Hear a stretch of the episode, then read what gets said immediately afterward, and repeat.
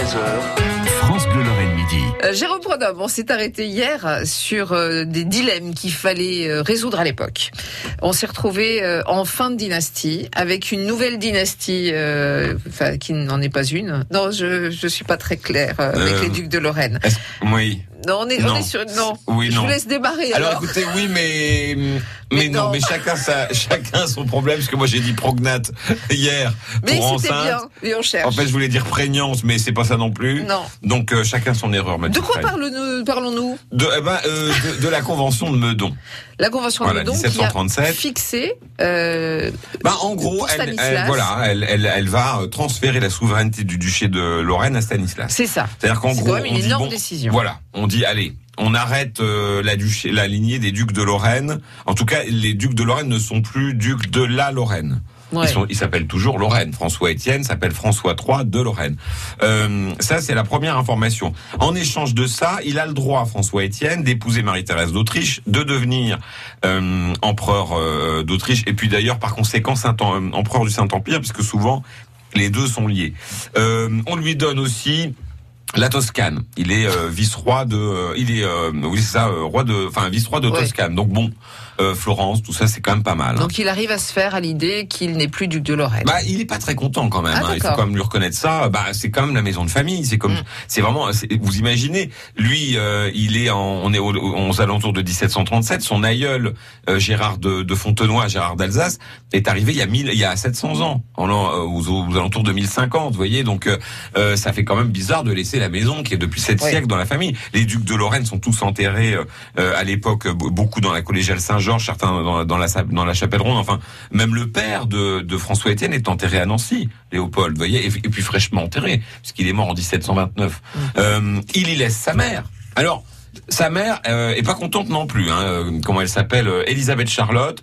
Euh, elle envoie des mots à son gamin en disant qu'en gros c'est honteux, qu'il aurait jamais dû céder.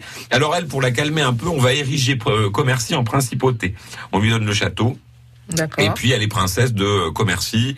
Euh, elle est euh, dans une espèce d'État indépendant qui fait quelques kilomètres, euh, un peu genre Monaco, vous voyez.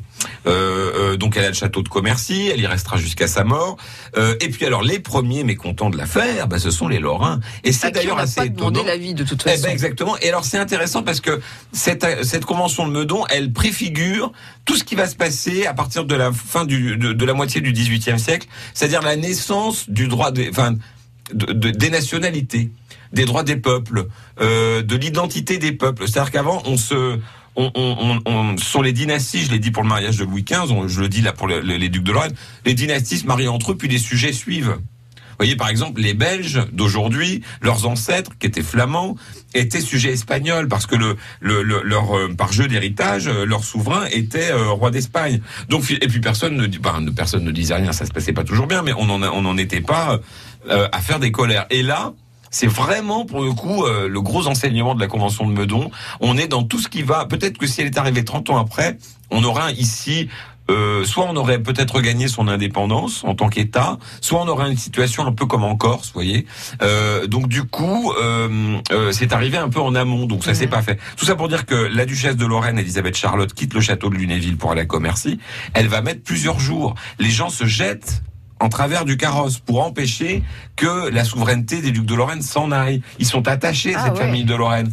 Et Stanislas, qui lui euh, vient de se faire rouler d'ailleurs à Meudon, parce que lui il pensait avoir un État à lui.